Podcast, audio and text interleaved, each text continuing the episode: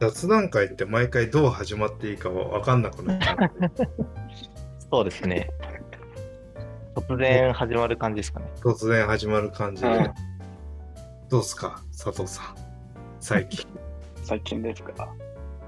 オフィスの移転したんですけど、おう。会社。おううん。ご飯が食べるところが少ない問題にどう向き合うかっていうところが、最近の僕のテーマですね。えー、あれ？五反田ですか？あそうです。五反田と、今ちょうど品川の間くらいのところなんですけど、大崎からも全部の駅から、まあまあの距離みたいな。ちょうど中間地点なんですよ。あの山手線のえー、真ん中みたいな。その、あんまりそういったオフィス街も少ないんですか？オフィス街では、あーどうだろうな。あの、御殿山っていう、その、はいはい。まあまあ、あー高級住宅地のところの、ね。うん。うん、あの、大通りのところにあって、うーん。なので、あんまりこう、お店として、近くにこう、ちょうどいいのファストフードがあるとか、そう、っていうのがなくてなる、ほど。1階に一応、レストランとかもあるんですけど、うんまあ、2店舗、3店舗くらいしかなくて、夜のあのちょっと高級なお店としてもあったりするんで、ほぼほぼ食べられるところが、あのコンビニのご飯みたいな のか、うんうんちょっと5分から10分くらい、あの駅の方にどっか歩いて行って、その途中にあるお店に行くとかってなっちゃうんで、どうやってこの辺り解決しようかなっていう、その、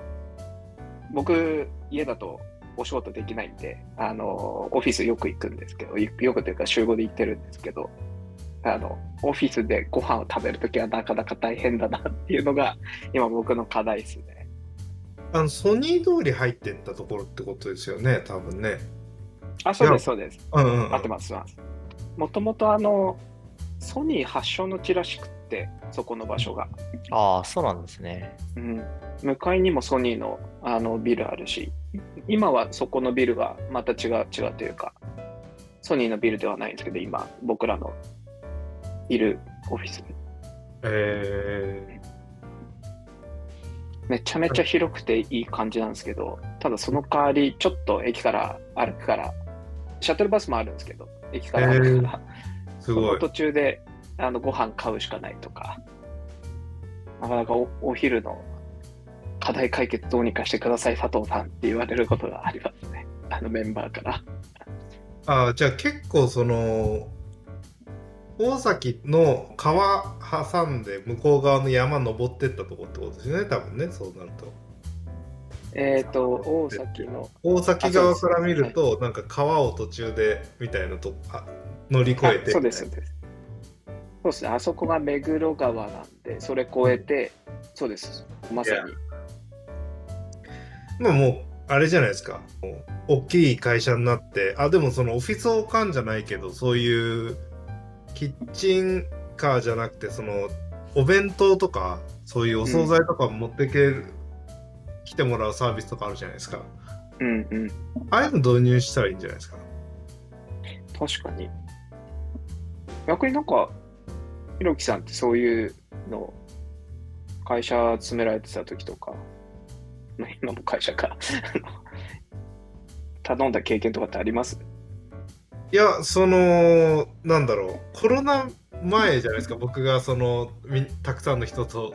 同じオフィスで働いてたのって。あ、確かに。そうするとなんかそんなサービスいくらでもあったし多分そういうねあの社食るみたいな感じのものも結構有効だったなと思うんですけどそのオフィスに集まってる率が分かんないんでうんうん。なんとも言えないなと思ってなんかみんながオフィスにいる前提だったらその時だけそういったあのサービスがあったりするといいよねとかはあると思うんですけどうん。確かに。週3くらいで、あの、エンジニアとデザイナーは、あの、そうでもないんですけど、リモートで勤務してる人多いんで。営業系のメンバー週3くらいで今、いますね。なるほどな。うん。なんで、し週5いないっていうあれではあるんですけど。うんうんうん。ユノンさんとかってどんな感じなんですか？えーっと、まあ僕僕も含めてほとんどの人がリモートで今仕事はしていて、まあ会社、最近は結構オフィスに行ってる人も多くなってきたんですけど、まあ多分大体全体の2割から3割ぐらいが出社してて、うん。あとは基本はリモートなのかなというところですね。うん。そういえばなんかあの昔、今のオフィスではないんですけど、前のオフィスだった時に、あの社内ケータリングサービスを活用はしてましたね、確かそこで、まあ、あの、なんだ、何十食っていうのを用意して、でそこで、あの、まあ、食べた人はいくら500円とか、なんかそれぐらいかかるみたいな形でうんやってたりしましたね。うん。なるほど。なんか結構そういうそのリアルを使う場面とオンラインを使う場面のなんかせっかくリアルで会ってるんだからいろんなことしたいよねっていうニーズにマッチしたサービスみたいなのないですかねなんかこうなんかよりオフィスに集まってるって仕事やるだけじゃない要素増えてきそうな気がするんですよね。なんかレクリエーションじゃないけどちょっともっと雑談しようぜとか。うん。なんかその今ってこうだんだんまあリモートでも仕事できちゃうなって分かってきてで今度リアルもあったらあったでいいよねみたいになってる。なんかそれぞれのいいものを発見してなんかうまくできたらいいよねみたいな感じになってるタイミングだと思うんですけどうん。なんかそのいやそれさっきそのオフィスでなんかいてそれでまあランチ何味になる云々の話ってもうこれってその一人で食べようと思うとわとか時間を短くしようと思うとそのわざわざ駅まで出てってなんかご飯食べて帰ってきたら遠いしとかその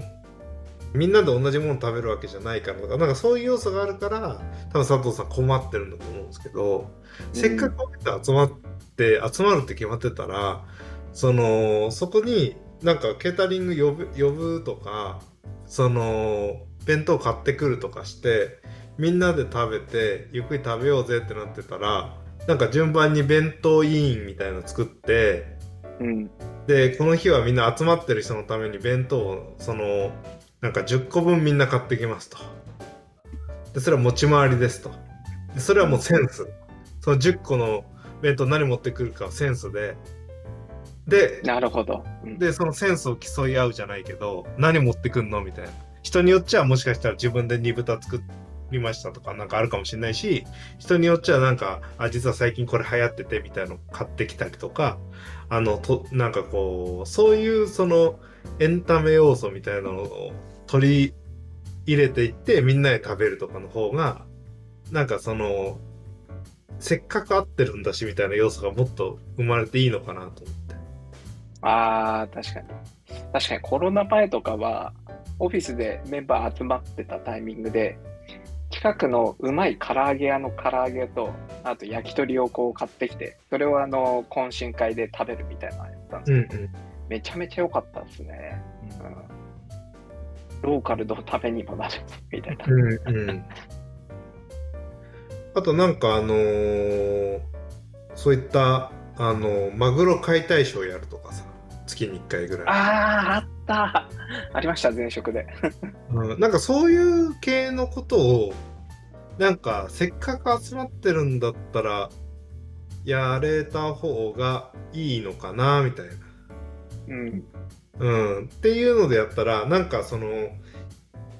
アアクセクしてランチ食べなくても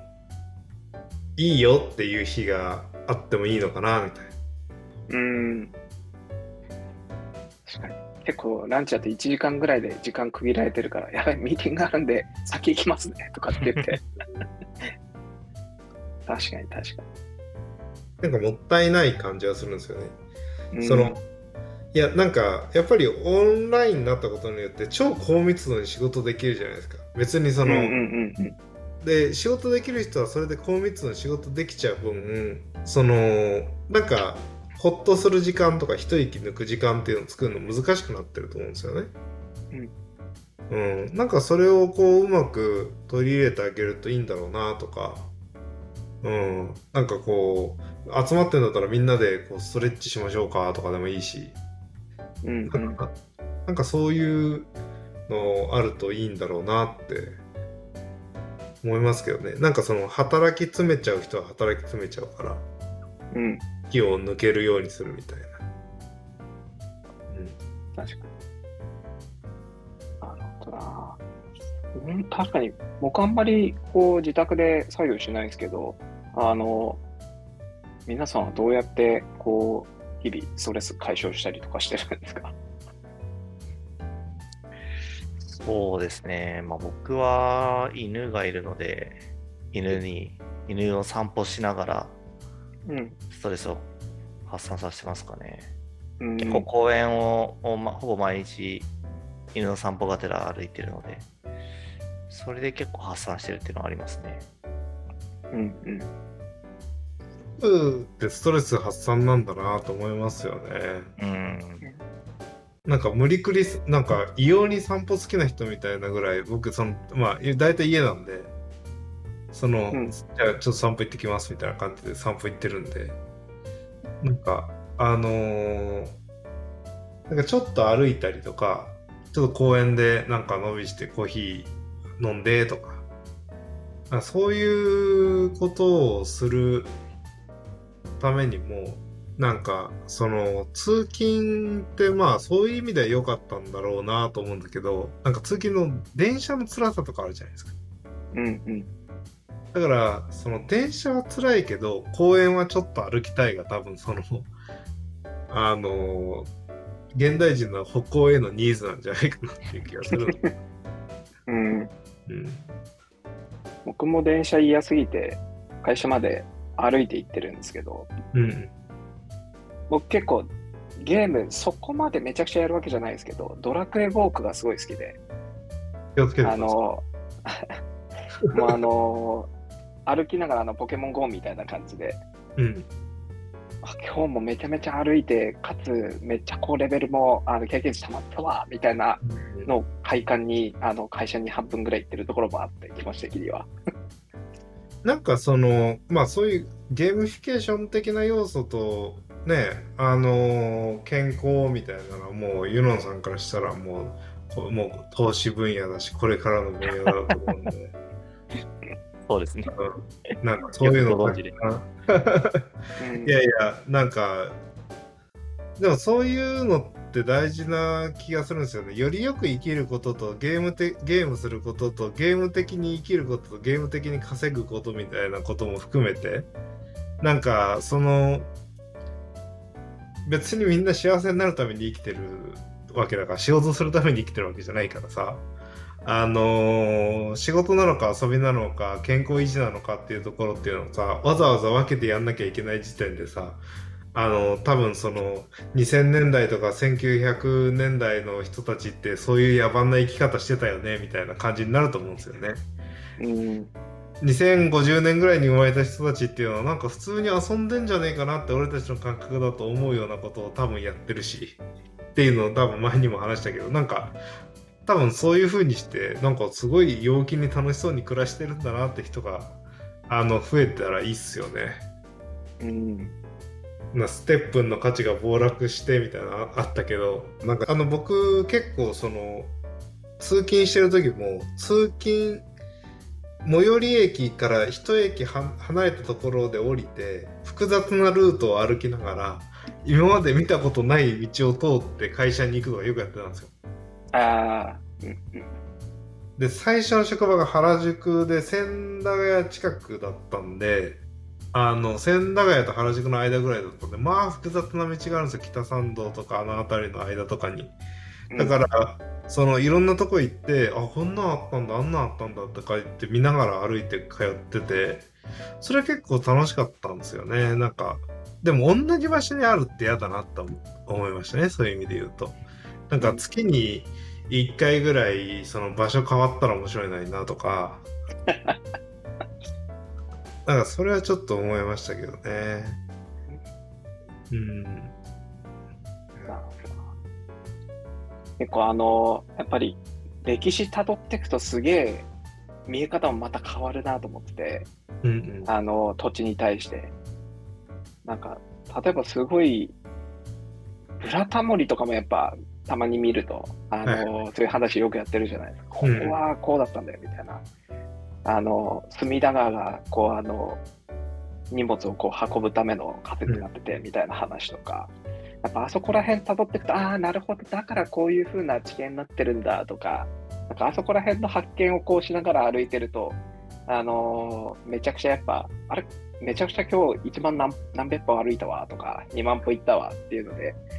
達成感もあるし、なんかいろいろ知れていいしみたいな。意外にあの、ここはこういう土地でしたって書いてある、あの道端に標識というか、標識というかな、なんていうんですかね。ありますよね。と東京都だと特にね。そうそう。